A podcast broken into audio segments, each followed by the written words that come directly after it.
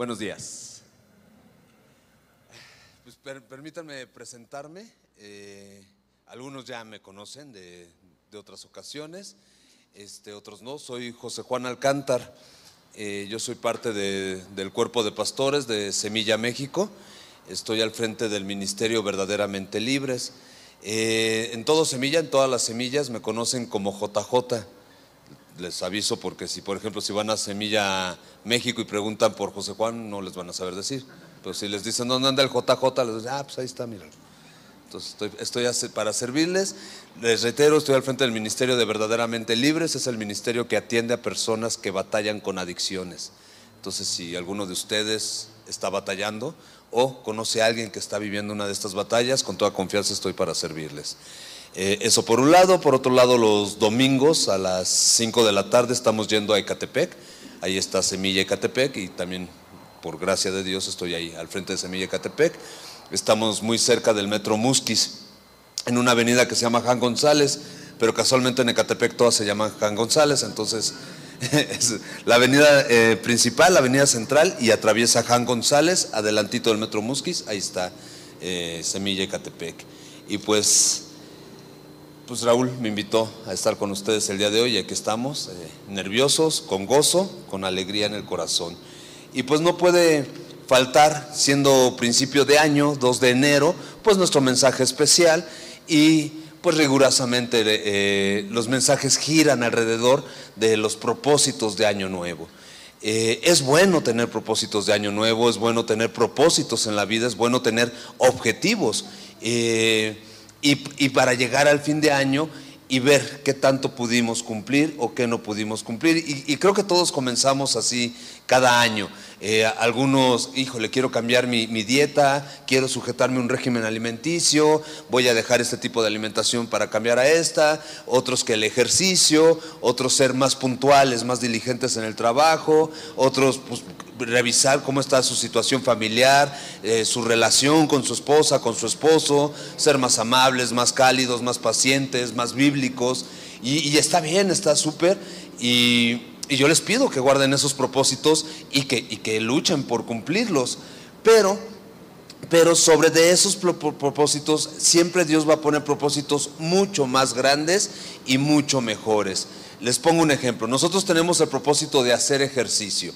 Pablo le dice a Timoteo, eh, o Pablo dice, ejercítate en la piedad.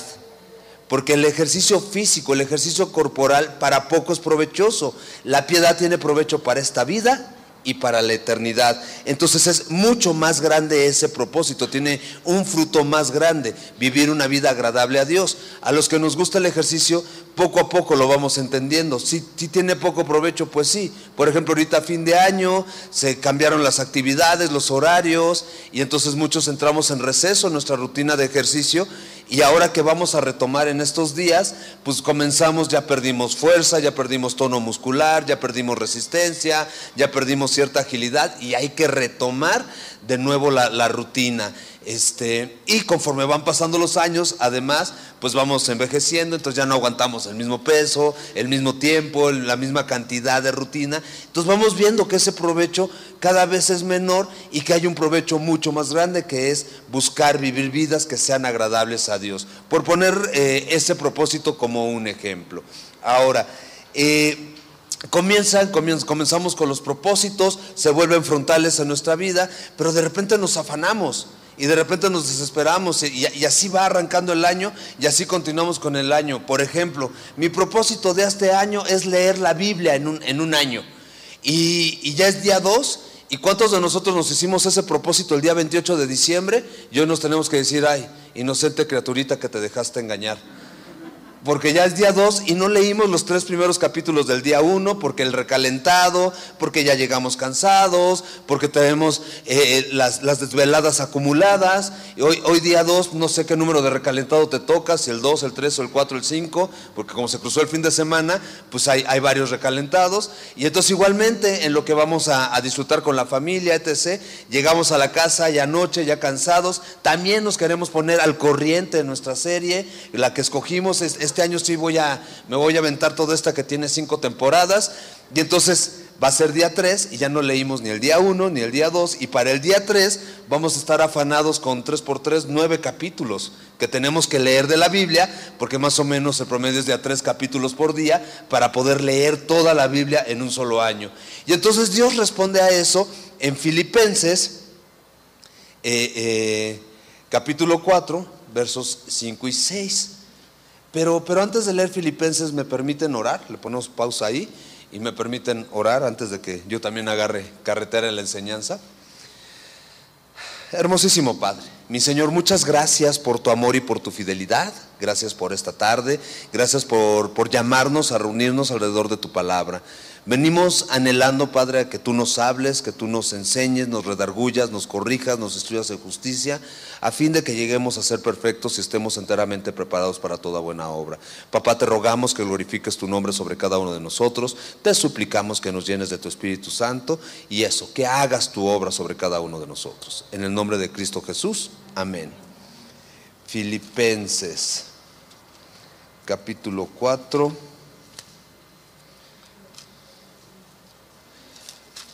Que de hecho los que ya tomaron navegantes, dos, ni siquiera lo buscan, díganmelo de memoria. Filipenses 4, versos 5 y 6. Y los que no han tomado navegantes, busquen un navegantes para, para integrarse, por favor. sí. Filipenses 4, versos 5 y 6 dice, por nada estéis afanosos. Déjenme irlo parafraseando. No dejes que los propósitos que te has hecho en Año Nuevo te afanen, te desesperen, te pongan nervioso y te, y te ayuden a llevar el año lleno de estrés y de ansiedad porque no estás cumpliendo. No, por nada estéis afanosos, sino sean conocidas vuestras peticiones delante de Dios con toda oración y ruego y con acción de gracias. Señor, este año sí quiero leer tu Biblia. Señor, ayúdame a leer la Biblia. Ayúdame a, a, diligentemente bloquear cada día ese horario especial para leer tu Biblia. Y la paz de Dios, que sobrepasa todo entendimiento, guardará vuestros corazones y vuestros pensamientos en Cristo Jesús. ¿Por qué? Porque la obra se trata de quién es el que la comenzó, quién es el que la va a llevar a término. Eh, Filipenses 1.6 dice, estando persuadido de esto, de que aquel que comenzó la buena obra en vosotros, él mismo la va a perfeccionar hasta el día de nuestro Señor Jesucristo. Pero bueno, hablando de esto, de tener propósitos superiores a los que ya tenemos, reitero, no desechen los propósitos que se hicieron, no desechen esa lista con la que, con la que se tragantaron con las uvas, este, gracias a Dios no se ahogaron, aquí estamos todos, este, pero vamos poniendo como, como en orden las prioridades de Dios. Acompáñenme al Evangelio según San Lucas, por favor. Capítulo 2.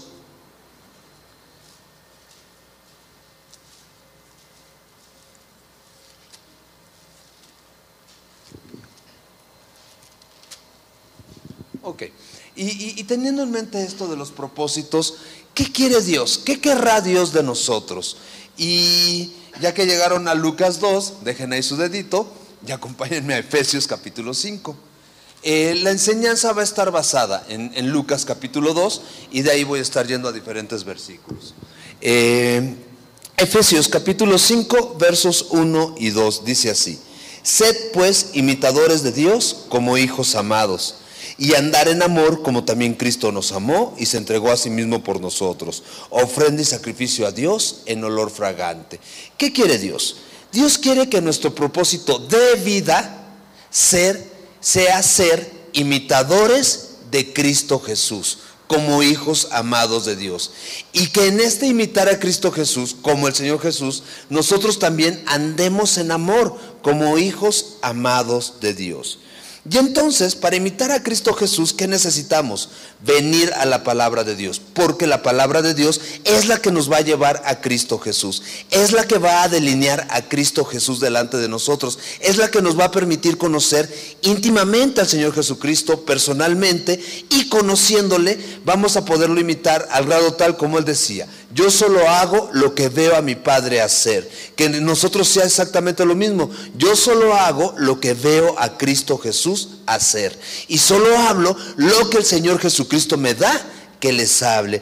Y entonces ese es el propósito que Dios quiere que tengamos por fundamental en nuestra vida. Llámese 2022, 2023, 2024, 2025, el tiempo que Dios nos permita de vida, nuestro propósito es ser imitadores de Dios como hijos amados, imitadores de Cristo Jesús, que podamos andar en amor como el Señor Jesús también nos amó y se entregó a sí mismo por nosotros. Pero les pedí que fueran a Lucas. ¿Por qué?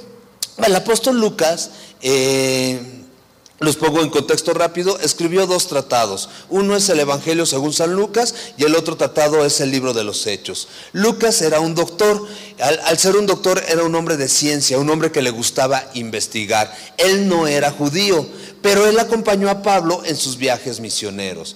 Y entonces a Lucas se le hizo que era necesario investigar todo lo que había sucedido en aquella época, investigar acerca del Señor Jesús, como él lo menciona, todas esas cosas que fueron entre ellos ciertísimas, investigarlas y en un tratado poner todas estas cosas en orden. Tiene un propósito. Lucas también le está hablando a aquellos que no somos judíos. Al, ser un gentil él, y al necesitar evidencia y pruebas del Señor Jesucristo, pues nos deja este par de tratados que nos dan evidencias y pruebas de que realmente lo que sucedió era real. Eh, este par de tratados, dicen los que, los que estudian la Biblia más más a fondo, fueron presentados en esa defensa que tuvo que presentar Pablo de sí mismo cuando fue presentado ante el César, cuando fue juzgado en Roma y además condenado a la muerte parte de la evidencia que se presentó para, demostrar que, realmente Pablo estaba predicando a Cristo Jesús fueron este par de tratados que escribió Lucas, que es el, el Evangelio según San Lucas y el libro de los Hechos. Ahora, eh, en, este, en esta investigación exhaustiva que hizo Lucas, ¿qué fue lo que hizo? Él fue y entrevistó a todos los testigos oculares que pudo, fue y los entrevistó y registró todo lo que ellos les dijeron. De entre todos estos testigos, obviamente fue y entrevistó a María, la madre del Señor Jesús. Y entonces al poner todas las cosas en orden, en el capítulo 1 y en el capítulo 2, eh, aparece, primero aparece la profecía de Juan el Bautista, luego aparece la profecía acerca del Señor Jesucristo y luego aparece el cumplimiento de estas profecías. Y en el capítulo 2, pues básicamente está enfocado en la infancia del Señor Jesucristo. Ya para el capítulo 3, ya, ya va a ser el momento en que Él va y se bautiza y entonces es cuando comienza su ministerio. Entonces de los 12 años al capítulo 3 se brinca a los 30, 33 años más o menos del Señor Jesús. Ahora yo quiero comenzar en Lucas capítulo capítulo 2, verso 39.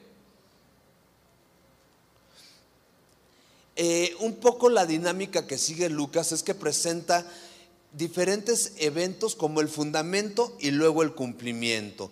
Y entonces, por ejemplo, presenta al Señor Jesús como un hombre obediente a la palabra de Dios y entonces luego presenta diferentes eventos que reflejan esto que está presentando, esto que está argumentando Lucas.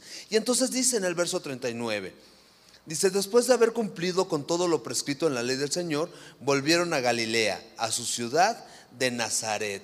¿Qué es esto? Que tenía que cumplir primero, a los ocho días de, nacer el Señor Jesús, tenía que ser circuncidado conforme a la ley de Moisés. Luego, después de cumplir la cuarentena, María y su familia tenía que ir y presentar las ofrendas necesarias por haber tenido un primogénito.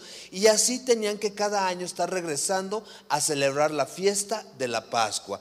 Eh, esto a mí me recuerda lo que dice en Mateo capítulo 5 versos 17 al 18. En Mateo 5, versos 17 al 18, el Señor Jesús explica que Él no vino a abrogar la ley, no vino a desechar la ley, sino vino a cumplir toda la ley y los profetas.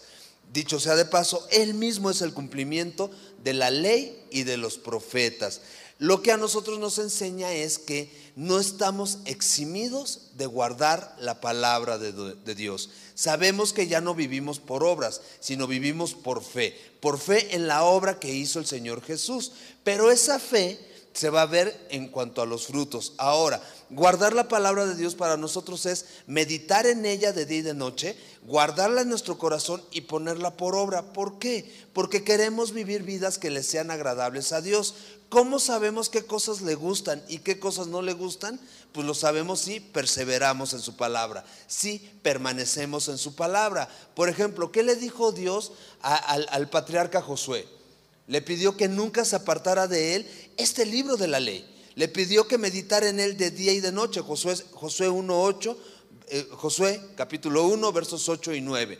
Le dijo, Josué, que nunca se aparte de tu boca este libro de la ley. Medita en él de día y de noche para que guardes, para que hagas conforme a todo lo que en él está escrito. Porque entonces harás prosperar tu camino y todo lo que hagas te saldrá bien. Y luego le dice, mira que te mando que te esfuerces, que seas valiente, no temas ni desmayes, porque Jehová tu Dios estará contigo a donde quiera que vayas. Guardar la palabra de Dios, permanecer en la palabra de Dios, vivir conforme a la palabra de Dios es difícil, porque vivimos en un mundo corrupto, en un mundo en que el sistema de valores es totalmente contrario a lo que dicta la palabra de Dios, a, lo que dicta el corazón de Dios. Entonces somos constantemente tentados en vivir de formas diferentes a lo que Dios quiere. Por eso es que se requiere esfuerzo, se requiere valentía, se requiere determinación para guardar la palabra y ponerla por obra. Y entonces se cumplieron todas esas cosas, verso 39 de Lucas 2, después de haber cumplido con todo lo escrito en la ley del Señor, volvieron a Galilea, a su ciudad, de Nazaret. Verso 40, y el niño crecía y se fortalecía y se llenaba de sabiduría y la gracia de Dios era sobre él. Y es sobre este verso, sobre del verso 40, del que quiero desarrollar eh, unos temas. Eh, hablando de los propósitos. Ya vimos, propósito de vida, imitar a Dios, imitar a Cristo Jesús, andar en amor como hijo amado de Dios. Ahora vemos en el verso 40 eh, cuatro diferentes situaciones que sucedían con el Señor Jesús. Sucedía lo lógico. Uno es que el niño crecía. Y es lo lógico, así nos lo enseñan en la primaria, ¿no? Creces, eh, luego te, relacionas, te reproduces, mueres. No es el ciclo que nos enseñan de la vida. Y básicamente así está comenzando con el Señor Jesús. Está creciendo y ¿qué sucedía mientras crecía? Se fortalecía. Igual, es una lógica, mientras vas creciendo, vas ganando talla, vas ganando peso, vas ganando fuerza. Pero la Biblia está más enfocada en que, uno, crezcamos. Ahora, crecer no está enfocada en que crezcamos físicamente nada más, esto es que vayamos envejeciendo. La Biblia está enfocada en que mientras vamos creciendo en Cristo Jesús, vayamos madurando. No es lo mismo madurar que envejecer y no, y no están íntimamente relacionadas. Habemos muchos que vamos envejeciendo y seguimos tomando decisiones tan insensatas, tan locas, tan disparatadas, como si estuviéramos en la pubertad. Y hay otros que son jóvenes en edad eh, cronológica, pero tienen decisiones muy sabias, decisiones muy conforme a lo que Dios quiere. Y entonces, ¿qué quiere la Biblia? Que maduremos, que ese sea un propósito para nosotros, que crezcamos en Cristo Jesús, crecimiento en Cristo Jesús igual a madurez, madurez espiritual. ¿Ok? Ahora, que se fortalezcan.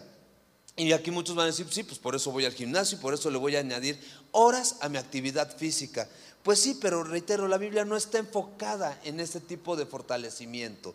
Eh, dice, dice Pablo que para poco es provechoso, no está mal ir al gimnasio, si vas al gimnasio está súper, si tienes actividad física está súper, es necesario tener cierta actividad física, pero lo que quiere la Biblia es que nos fortalezcamos en el Señor. Miren, acompáñenme a Efesios capítulo 6, verso 10.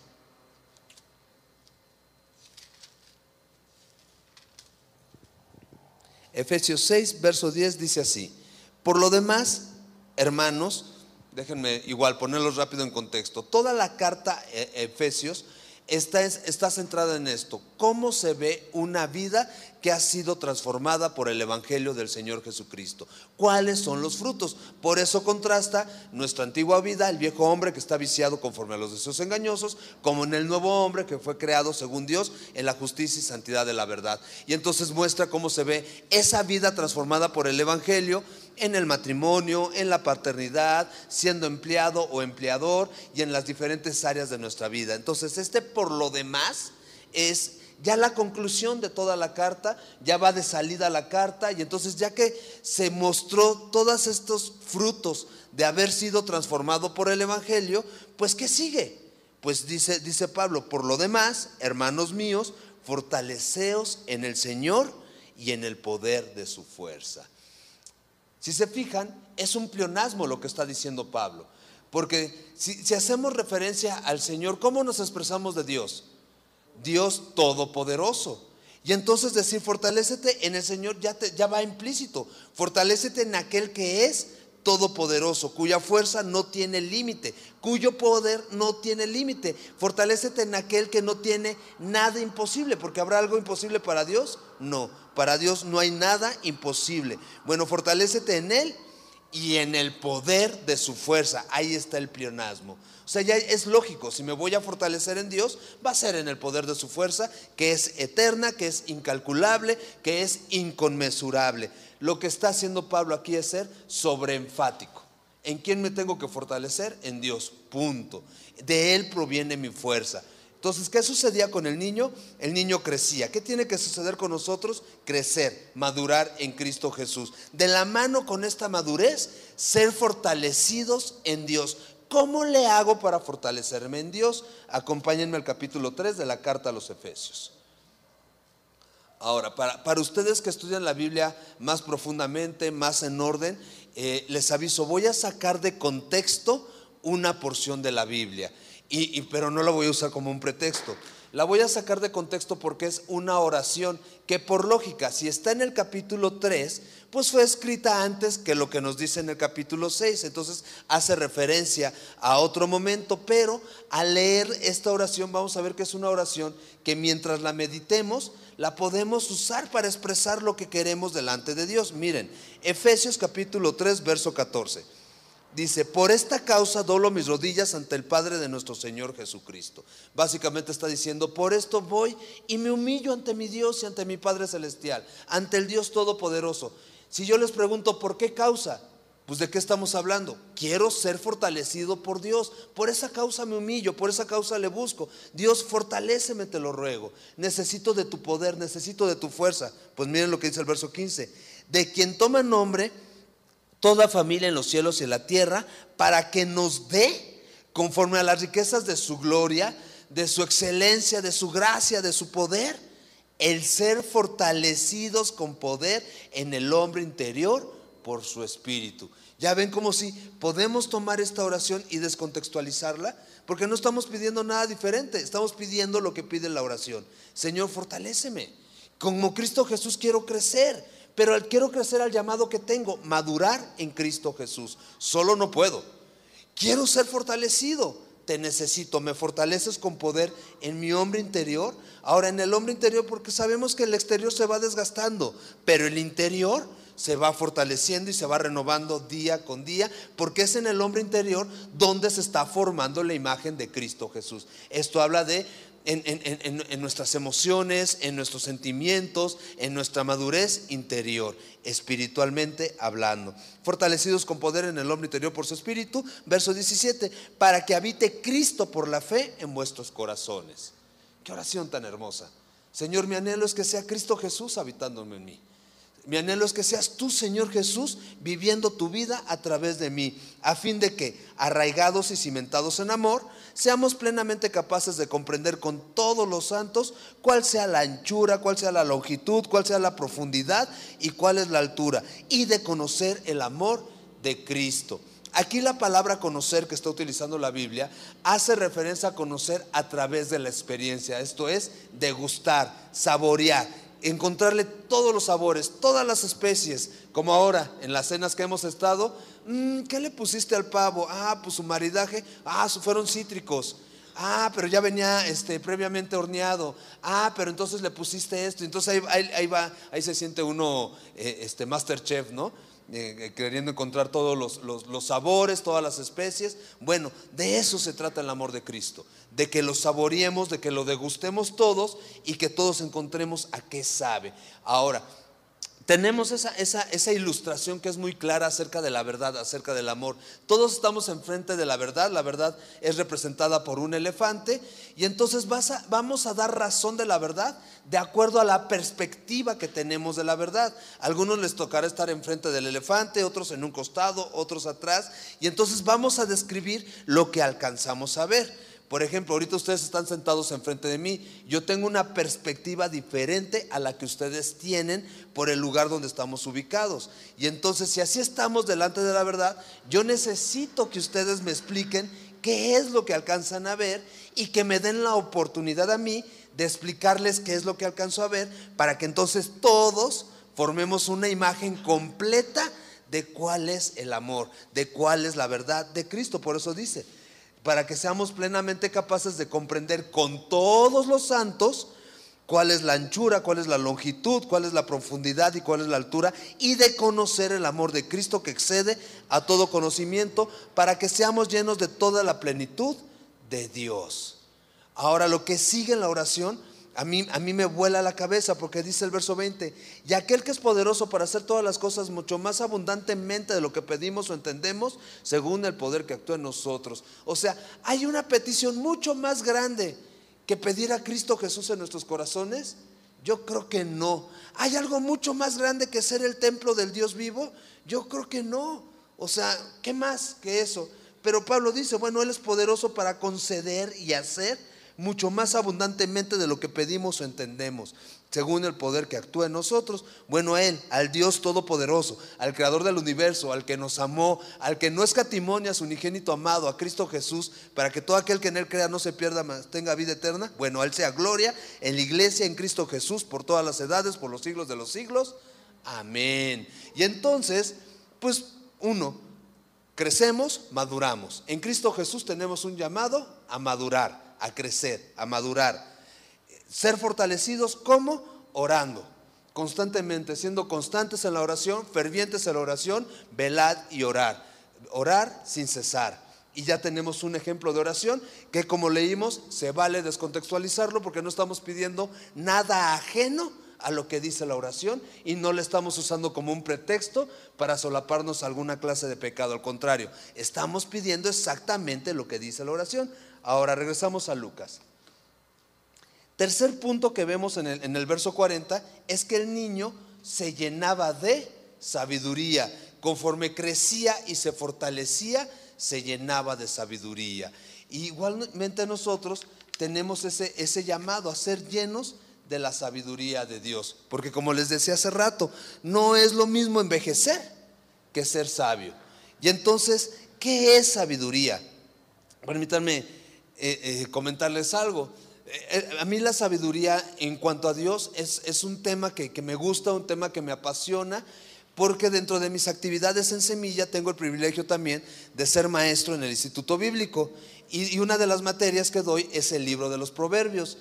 Y si hay tres libros que se enfocan en la Biblia, en la sabiduría, es Proverbios, Job y Eclesiastés. Son tres libros que están enfocados en la sabiduría desde diferentes perspectivas para, para que los tres en conjunto llevarnos a reconocer que necesitamos vivir una vida con temor de Dios. Y entonces es un tema que me gusta desarrollar, voy a tratar de ser breve para hablar acerca de la sabiduría, que evidentemente necesitamos. Sabiduría, en el hebreo eh, tiene un nombre, el nombre de la sabiduría es Jokmah. Esa es la palabra que utilizaban los hebreos para hablar acerca de la sabiduría, que es un atributo de Dios. Con este atributo Dios mismo creó el universo, así los dicen los salmos. Con sabiduría creó el universo. Con sabiduría colgó la tierra de la nada en el espacio exterior donde no es eh, sujetada por nada, sino que Dios la puso ahí. Vuelvo, con sabiduría Dios creó todo el universo. Dios la usó para crear el universo. Ahora, una definición secular de sabiduría habla de ser sabio en mente, en palabra y o en acciones. Si seguimos leyendo el texto de Lucas, vamos a ver que después de, de, esto, de estar yendo al templo al celebrar la fiesta de la Pascua, hay un momento en que van de regreso, llevando ya un día de camino, y José y María no encontraban al niño, no encontraban a Jesús. Y entonces se tienen que regresar y lo encuentran en el templo, con aquellos que eran los que estudiaban la ley. Y entonces María le dice, hijo, ¿por qué me has hecho esto? Imagínense, una madre angustiada que no encuentra a su hijo. Y entonces, y la Biblia la, describe como una, una, una madre cálida, porque si yo se la aplicaba así a mi mamá, primero me regañaba y ya luego me decía, ¿por qué me hiciste esto? Primero llegaba el pau pau y ya luego el, ¿por qué me hiciste esto? Y María lo primero que le dice es, hijo, ¿por qué me hiciste esto? Y entonces el Señor Jesús, el niño Jesús, que era sabio en mente, palabra y acciones, le, le dice, bueno, ¿por qué me buscabas? si sabes dónde debo de estar. ¿No sabes que en los negocios de mi padre es donde debo de estar? Y entonces está, eh, eh, básicamente su respuesta, su acción está reflejando que está creciendo en sabiduría. Porque ya que le llaman la atención, dice la, narrativa del texto, que regresó sujetándose a María y a José. Y eso está impresionante porque Él es el Rey de Reyes, el Señor de Señores, el Creador del universo. Y el Creador del universo sujetándose a dos seres humanos y dejando que ellos lo eduquen. Eso está impresionante. Entonces reflejan su crecimiento en sabiduría, en su mansedumbre y en su humildad. Entonces, dicho de una persona que posee la sabiduría, esto es, las habilidades y el conocimiento aplicado a su vida. Cuando los hebreos hablan de sabiduría, no hablan de conocimiento acumulado. De hecho, el conocimiento acumulado no sirve muchas veces para ser sabio ellos hablan de conocimiento que se adquiere y se pone en práctica, como el Señor Jesús hacía y luego enseñaba. Así lo describe Lucas en el libro de los Hechos, como él vino a hacer y a enseñar. Y entonces es poner por obra. ¿ok? Y entonces esta, sabiduría habla de una persona que tiene profundos conocimientos en, en alguna materia o en diferentes materias, ciencias o arte. Ok, tener sabiduría, tener jokma es tener la capacidad que proviene de Dios de aplicar todo ese conocimiento que vamos teniendo a la vida diaria. Ese conocimiento que diario vamos adquiriendo, ponerlo en práctica en la vida diaria. Por eso Dios siempre llama a guardar su palabra para poner en práctica. No nada más guárdala y atesórala, sino guarda y vive conforme a ella, vive conforme a lo que estás aprendiendo, ¿ok? Y entonces la sabiduría es el, grado más alto del conocimiento, la sabiduría habla de una conducta prudente en la vida y o en los negocios, la sabiduría habla de conocimiento profundo en ciencias, letras o artes, pero sobre todo la sabiduría habla de tener conocimiento profundo de Dios, qué cosas le gustan a Dios, qué cosas no le gustan a Dios. La sabiduría está afincada en el temor a Dios. ¿Ok? Ok. Y entonces el temor de Dios, ¿qué es? El temor de Dios, primero, lo que no es, no es terror fóbico. Y siempre pongo este ejemplo. Eh, el terror fóbico es un terror irracional. Y, y déjenme balconeo, yo le tengo terror a las mariposas negras, esas que salen por noviembre, octubre, noviembre, las que conocemos como ratones viejos. Hay quienes dicen son polillas, no, esos no son polillas, son pterodáctidos y mi vida corre peligro si entra uno de esos. Y entonces entra una cosa de esas aquí, yo me salgo y a ver quién les predica la palabra. O sea, es, irracional, o sea, así las veo y digo, ay, hijo mano. Y me dicen, no, no te hace nada, ¿cómo no? Se me va a venir encima y me va a comer la cara. Y, ay, mides unos 75, pesas casi 100 kilos. ¿Eso qué te puede hacer? ya, no voy a discutir más con ustedes. No, puedo, me pongo chinito. Les platico y me chinito, no puedo. Bueno, eso es tener terror fóbico, es irracional. El temor de Dios habla de un, una profunda reverencia a Dios, un profundo amor a Dios que nos lleva a anhelar esto. Yo ya no quiero hacer nada que te ofenda. Yo quiero vivir agradándote a ti, como lo vemos en Cristo Jesús. Un profundo temor al Padre, un temor que lo llevó a vivir vida agradable a Dios. ¿Ok? Y entonces, eh, el temor dice, yo no puedo definir qué está bien, qué está mal. No puedo vivir fincado o fincando mi vida en mis definiciones.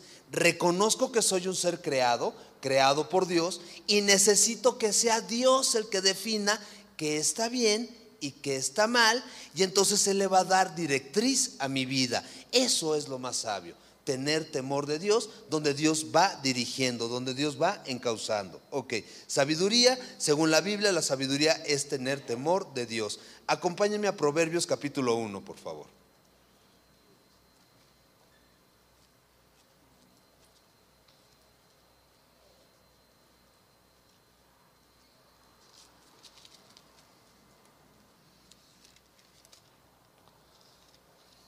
Proverbios capítulo 1, verso 7. Dice así, el principio de la sabiduría es el temor a Jehová. es el temor a Dios. Ahora, por principio vamos a verlo como el lugar donde partimos en la carrera. Nuestro punto de salida en este viaje de sabiduría es el temor a Dios. Pero no nada más veámoslo como el punto de, salida, sino veámoslo como la ruta.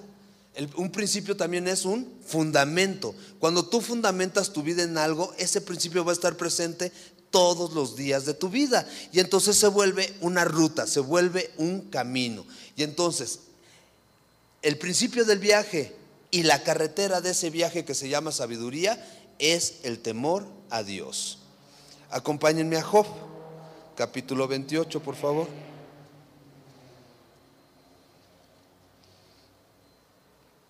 En Job, capítulo 28, verso 28, dice así, y dijo al hombre, he aquí, que el temor del Señor es la sabiduría. O sea, ya no hay vuelta de hoja. ¿Qué es la sabiduría? El temor a Dios. Ese va a ser nuestro fundamento, esa va a ser nuestra carretera y esa va a ser nuestra meta. Vivir con temor de Dios. Nuestro propósito de año es fundamentar nuestra vida en el temor de Dios, caminar el día a día en el temor de Dios y terminar el próximo año diciendo, viví, viví conforme al temor de tu nombre, Señor. Ahora dice la parte B del versículo, he aquí que el temor del Señor es la sabiduría y el apartarse del mal la inteligencia. ¿Qué es inteligencia? Apartarse del mal. ¿Qué es lo inteligente? Que si en esa casa vive un perro bravo, me cruzo la calle. O sea, eso es lo más inteligente. O sea, no voy a estar midiendo a ver si, si está en su casita, si está distraído comiendo. No, pues me cruzo la calle y sé que ya no me muerde. Entonces, apartarse del mal es la inteligencia. La Biblia tenemos que aprender a leerla sumando conceptos, sumando ideas, nos van a dar un concepto más amplio. Porque miren lo que dice eh, Proverbios capítulo 9, verso 10.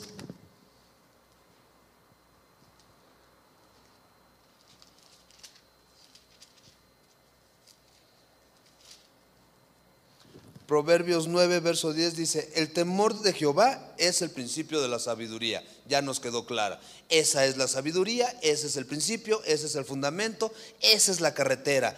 Parte B, y el conocimiento del Santísimo es la inteligencia. ¿Qué nos dijo Job? Apartarse del mal. Pero apartarse del mal por apartarse del mal queda inconcluso. Si me aparto del mal para conocer al Santísimo es lo más inteligente que puedo hacer en esta vida. ¿Por qué? Porque si me dedico a conocer al Santísimo, por ende me voy a apartar del mal. Y si me aparto del mal, pues también casi por ende va a ser para conocer al Santísimo, del que necesito ser fortalecido y ser lleno de su Espíritu Santo. ¿Ok? Y entonces aquí tenemos nuestra definición de sabiduría y de inteligencia. ¿Ok? Ahora, ¿qué es el temor de Dios? Proverbios capítulo 8. Porque Ok, ahorita me pueden contestar de brote pronto. ¿Qué es el temor de Dios? Pues es la sabiduría. Ah, ok.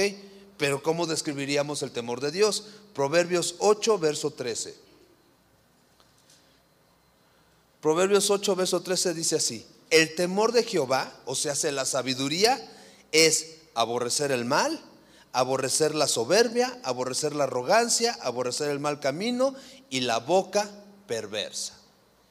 Y entonces si el niño iba creciendo con sabiduría, si el niño iba creciendo con temor de Dios, este, este niño que lo vamos a conocer como el Señor Jesús, creció aborreciendo el mal, creció aborreciendo la soberbia, creció aborreciendo la arrogancia, creció aborreciendo el mal camino. Si nosotros tenemos ese llamado a crecer, a madurar, fortalecidos por Dios, pues vamos a crecer, vamos a ir madurando, cada vez aborreciendo más el mal, la soberbia, la arrogancia y el mal camino y la boca perversa porque esa es la sabiduría, apartándonos del mal, inteligencia, dedicados a conocer a Cristo Jesús, porque Él es el Santísimo. Ahora, eh, actualmente con los conceptos que, están tratando de, fincar las vidas actualmente, muchos conceptos de coaching y así, te dicen que no es bueno tener miedo, que tienes que vencer tus miedos, que no es sano vivir con miedos. Y el Señor Jesús dijo, sí, no le temas al hombre, teme a Dios, que es el único que puede destruir tu alma, ¿no? En el infierno. Pero hablando del temor de Dios, ¿será bueno, será malo? Salmo 19, por favor. Salmo 19, verso 9. El temor de Jehová es limpio. que permanece para siempre. Los juicios de Jehová son verdad, todos justos. El temor de Jehová es limpio que permanece para siempre. Me encanta. Es limpio. Ahora que permanece para siempre quiere decir que en los cielos nuevos y en la tierra nueva, en la regeneración de todo, cuando tengamos un cuerpo nuevo y glorificado, aún ahí vamos a tener temor de Dios. ¿Por qué? Porque es limpio. Y porque es limpio, permanece para siempre. Y entonces es bueno comenzar desde aquí ahora. Una vida con temor de Dios, que es el fundamento de la sabiduría, es el principio de la sabiduría. Ahora una pregunta lógica, ok, ¿y cómo se ve el temor de Dios? ¿Cómo se ve esta sabiduría que es celestial? Acompáñenme a Santiago, por favor, la carta de Santiago. Santiago capítulo 3.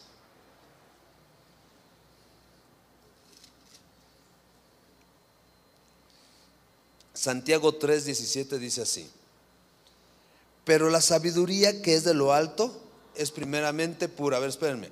Déjenme leo desde, desde, desde el verso 14 para contrastar la sabiduría que, con la que normalmente se desenvuelve uno en el mundo con la sabiduría que proviene de Dios. Santiago 3, verso 14. Pero si tienes celos amargos y contención en tu corazón, no te jactes ni mientas contra la verdad porque esta sabiduría no es la que desciende de lo alto, sino terrenal, animal y diabólica, o sea, una sabiduría impulsiva, una sabiduría instintiva, una sabiduría basada en las emociones. Ok, verso 16, porque donde hay celos y contención, allí hay perturbación y toda obra perversa. Pero la sabiduría que es de lo alto es primeramente pura, después pacífica, amable, benigna llena de misericordia y de buenos frutos, sin incertidumbre ni hipocresía. Y el fruto de justicia se siembra en paz para aquellos que hacen la paz. Y sí, conocemos al Señor Jesús, cómo fue creciendo, cómo se desenvolvió, cuál fue su ministerio, y un hombre totalmente puro, un hombre totalmente traslúcido. No escondió ninguna de sus intenciones ni motivaciones. ¿A qué vino? Vino a rescatar lo que se había perdido. ¿Cómo iba a ser ese rescate? Dando su vida por los demás. ¿Cómo se accede al rescate? Creyendo en Él. Y nunca escondió eso. Y entonces alguien puro, alguien totalmente transparente, pacífico, vino a reconciliar, vino a hacer la paz del hombre con Dios, porque Dios tiene buena voluntad para con nosotros y solo hay un mediador entre Dios y nosotros, que es Jesucristo hombre. Amable, claro, o sea, hay gente que no cree en el Señor Jesús, pero lee acerca de su vida y lo ama. Y sufren cuando, cuando van a la crucifixión. Eh, conozco, el papá de un amigo es chino, no, no le ha dado su corazón al Señor, pero cada vez que ve, por ejemplo, la pasión de Cristo, se, da de topes y dice, ¿por qué lo crucifican? Nunca mintió, no cometió ningún delito, ¿por qué lo crucifican? Y sufre y se quebranta y, y, porque ama al Señor Jesús, no de la manera en como Dios quisiera y nosotros, ¿verdad? Porque no le ha dado su corazón, pero aún él que no le ha dado su corazón, alcanza a amar al Señor Jesús, amable, benigna, que busca el bienestar de los demás. Y entonces si somos llenos de la sabiduría celestial, pues vamos a ser gente pura, gente pacífica, gente amable, gente benigna. Y alguien benigno no nada más es alguien que piensa bien acerca de los demás. Alguien benigno es aquel que procura el bienestar de los demás. Eh, llena de misericordia. Lleno de misericordia quiere decir, reconozco que si yo mismo no doy pie con bola, pues ¿quién soy yo para estar juzgando a los demás? ¿Quién soy yo para estar criticando a los demás? De hecho, la Biblia dice, con el juicio que juzgas serás medido y con la vara que mides vas a ser medido. Y entonces al, ver que hemos recibido misericordia, vamos a extender esa misericordia. También está llena de buenos frutos, sin incertidumbre ni hipocresía. Buenos frutos, se me vienen a la mente los frutos del Espíritu. Amor, gozo, paz, paciencia, benignidad, bondad, fe, templanza, mansedumbre, humildad, temor de Dios buenos frutos sin incertidumbre ni hipocresía. Y el fruto de justicia se siembra en paz para aquellos que hacen la paz. Es así como se ve esta sabiduría que se llama Jogma. Ok, pues yo, yo eh, en cuanto a la sabiduría concluiría de esta manera. Quiero de eso. Quiero de esa sabiduría porque evidentemente no, no me veo así. Y entonces Santiago capítulo 1, verso 5. Santiago 1, verso 5 dice así, y si alguno de vosotros tiene falta de sabiduría, y si alguno, vamos a parafrasearlo con el temor de Dios, y si alguno de vosotros le falta temor de Dios, pídale a Dios. Señor, ¿qué crees que no distingo que vivo una vida con temor de tu nombre en todas mis áreas? Pues pídele a Dios, el cual da a todos abundantemente y sin reproche y le será dada. ¿Qué quiere decir que Dios da abundantemente y sin reproches? Dios no nos echa en cara. ¿Qué crees? Ayer me lo pediste y yo otra vez. Ayer me dijiste que no podías y otra vez. Eso es, eso es reprochar. Dios no es así. Dios dice, o sea, Dios se compadece de nuestras debilidades, conoce nuestras debilidades, conoce nuestras carencias. Y si algo quiere Dios es que nos acerquemos a Él con confianza, que nos acerquemos con confianza a su trono de gracia para alcanzar misericordia y hallar gracia para el oportuno socorro. Entonces quiero de esa sabiduría, pídesela a Dios, Él da a todos abundantemente y sin reproches. Proverbios 2, por favor. Proverbios capítulo 2.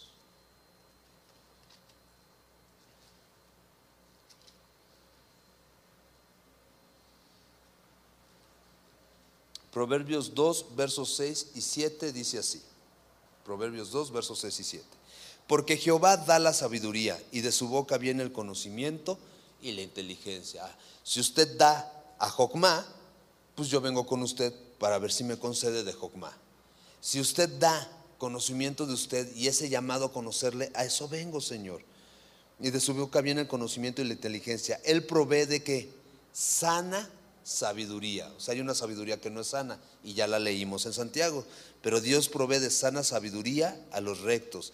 Él es escudo a los que caminan rectamente con Él. Ok, ok, ok. Quiero de esa sabiduría. Acompáñenme a Isaías, por favor, capítulo 11.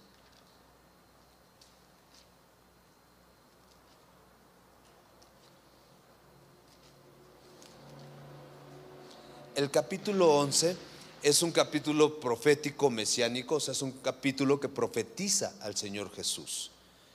Y entonces dice en, el capítulo 11, verso 2, Isaías 11, verso 2, dice, y reposará sobre él, sobre Cristo Jesús, el Espíritu de Jehová Ahorita lo estábamos viendo como el niño y cómo el niño iba creciendo, iba madurando y se llenaba de sabiduría.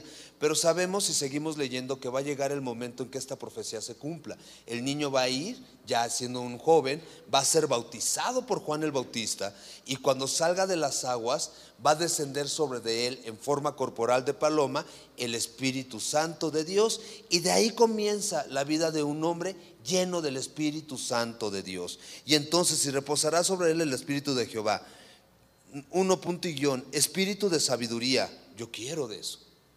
Yo quiero sabiduría de Dios. Dos punto y guion, espíritu de inteligencia. Sí, yo quiero la inteligencia necesaria para apartarme del mal y dedicarme a conocer a Cristo Jesús. Tres punto y guion, espíritu de consejo. Yo necesito de tu consejo, Señor, de tu buen juicio.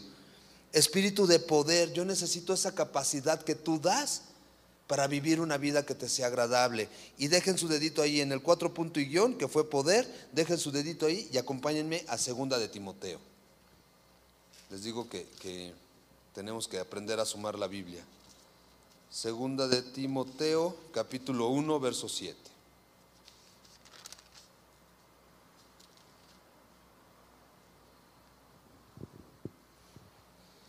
Dice 2 de Timoteo 1, verso 7, dice, porque no nos ha dado Dios espíritu de cobardía, sino de poder, era el 4 punto y guion, 5 punto y guion, espíritu de amor, 6 punto y guion, espíritu de dominio propio, y me regreso nuevamente a Isaías.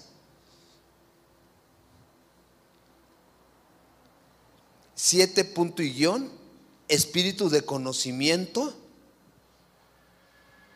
y ocho punto y guion, espíritu de temor de Jehová. Si se fijan es como un anillo, comenzamos en la sabiduría, que es temor de Dios, y terminamos en la sabiduría, que es temor de Dios. Y entonces si, si este espíritu vino y reposó sobre el Señor Jesucristo, pues yo necesito de ese Espíritu Santo viniendo y reposando sobre de mí. Yo necesito, ustedes, todos necesitamos, ahora sí que yo, tú, él, nosotros, vosotros, ustedes y ellos, todos necesitamos ser sumergidos en el Espíritu Santo de Dios. Miren lo que dice Lucas capítulo 11.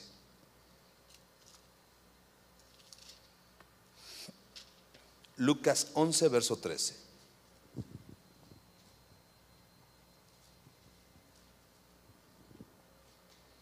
Lucas 11, verso 13 dice así pues si vosotros siendo malos sabéis dar buenas dádivas a vuestros hijos, cuánto más vuestro Padre Celestial dará el Espíritu Santo a los que se lo pidan. Está increíble. Está increíble porque, porque sabemos que tenemos las peticiones que Dios, a Dios le hagamos. Juan, Juan 16 dice que hasta ahora nada habéis pedido en mi nombre, pedid y recibiréis para que vuestro gozo sea cumplido. Eh, como les decía en un principio, no desechen sus propósitos, guárdenlos y, que al fin de año eh, del 2022 puedan, puedan hacer el chequeo y decir, sí, sí me mantuve en la dieta, sí hice ejercicio, sí fui puntual en mi trabajo, sí cambié mis actitudes en mi hogar, pero sobre todo, sí veo que viví una vida lleno del Espíritu Santo de Dios. Sí veo que en este 2022 crecí, maduré, sí veo que fui fortalecido por Dios y las diferentes pruebas, pues no sabemos cómo viene. Y, si algo tenemos ya bien en claro, es que ya no tenemos nada seguro, porque hemos, hemos vivido eh, un revolcón, como si nos hubiera caído una ola grande, todo el mundo, no nada más nosotros, todo el mundo hemos vivido un revolcón, y entonces nos ha cambiado la perspectiva. Entonces sabemos que seguro no hay nada. Y entonces, si, si, si crezco, o sea, si maduro en Cristo Jesús, si estoy siendo fortalecido por Dios y, y, gracias a su fortaleza que siempre va increciendo, puedo enfrentar las diferentes pruebas y puedo salir adelante de las diferentes pruebas, si veo que estoy siendo lleno de su sabiduría, de su inteligencia, de su consejo, de su poder, de su amor, de su dominio propio, de su conocimiento, de su entendimiento, del temor de su nombre, si veo fruto en mi vida, amor, gozo, paz, paciencia, benignidad, bondad, fe, templanza, mansedumbre, humildad, temor de Dios, santificación, y si veo que la gracia de Dios está sobre de mí, porque el punto 4 de nuestra lista es, y la gracia de Dios estaba sobre Jesucristo. Ahora dice, si tú eres malo y tienes buenos detalles para con los tuyos, ¿cuánto más Él dará su espíritu a todo aquel que se lo pida? En, en la época de Pablo, cuando Pablo comenzó sus viajes itinerantes y fue sembrando diferentes iglesias, también iba Silas y iban otros. Bernabé y otros misioneros. Y llegaban a diferentes iglesias. Y estas iglesias pues tenían ciertos desórdenes y nosotros las vemos, no tenían una liturgia tan ordenada como la que gracias a Dios ahora tenemos nosotros, pero lo que ellos vivían, veían era gracia. Y entonces le preguntaban a las iglesias, oigan, ¿ya recibieron el Espíritu? ¿Ya fueron bautizados por el Espíritu? Y hubo quienes decían, no sé qué es eso, no sé de qué me estás hablando. Y entonces ellos les explicaban de qué se trataba el bautismo en el Espíritu. Y otros decían, no, sí, ya lo recibimos cuando recibimos al Señor Jesús. Bueno, les explico rapidísimo. Ser bautizado en el Espíritu significa ser tomado por Dios. Y así como cuando te sumergen en el agua, ser sumergido por Dios en su mismo Espíritu Santo. Esto es ser ahogado por el Espíritu. Y al ser ahogado por el Espíritu, que sea el Espíritu Santo de Dios el que tome control de nosotros para ser llenos de todo esto que leímos y para tener todos estos frutos que les he citado. Y entonces aquí viene la invitación. Y, muchos van, reconocen hacia dónde voy, y entonces los que reconocen hacia dónde voy les pido que comiencen a orar. Y los que, y los que están como expectantes es, la pregunta es bien clara, ¿quieres ser lleno del Espíritu Santo de Dios? Para entonces ser lleno de la sabiduría, de la inteligencia, del consejo, del poder, del amor de Dios? Si tu respuesta es sí, yo te pido que te pongas de pie para que a mí me des permiso de orar por ti.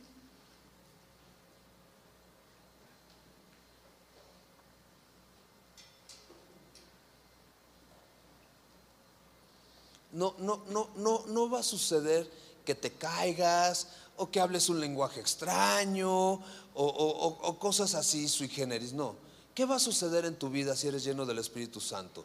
Con libertad, con autoridad vas a hablar de Cristo Jesús. Con libertad, con autoridad vas a poder amar a tu mujer como Cristo amó a la iglesia. O tu mujer vas a poder sujetarte a tu marido como la iglesia se sujeta al Señor Jesús. Vas a poder amar con el amor que Dios ama. Vas a poder ser responsable y entonces vas a cubrir tus horarios. Y entonces ya no te vas a robar los lápices de la oficina, por ejemplo eh, se, vas a ver cambios en tu vida que van a ir increciendo, que se van a ir incrementando y entonces vamos a poder dar testimonio de Cristo Jesús. Déjenme orar por los que por primera vez van a recibir al Espíritu y luego continuamos. Hermosísimo Padre, muchas gracias por tu amor y por tu fidelidad. Gracias por esta tarde, gracias por tu preciosa y bendita palabra y por llamarnos, mi Señor, a imitarte a ti. Imitándote a ti, Señor Jesús, pues queremos vivir nuestras vidas en espíritu y en verdad, bajo el gobierno de tu glorioso Espíritu Santo. Entonces yo te ruego, Padre nuestro que estás en los cielos, que si es tu voluntad, le concedas a todas mis amigas y mis amigos, mis hermanas y hermanos que se pararon, que se pusieron de pie, el ser tomados por ti y el ser sumergidos por ti en tu glorioso Espíritu Santo.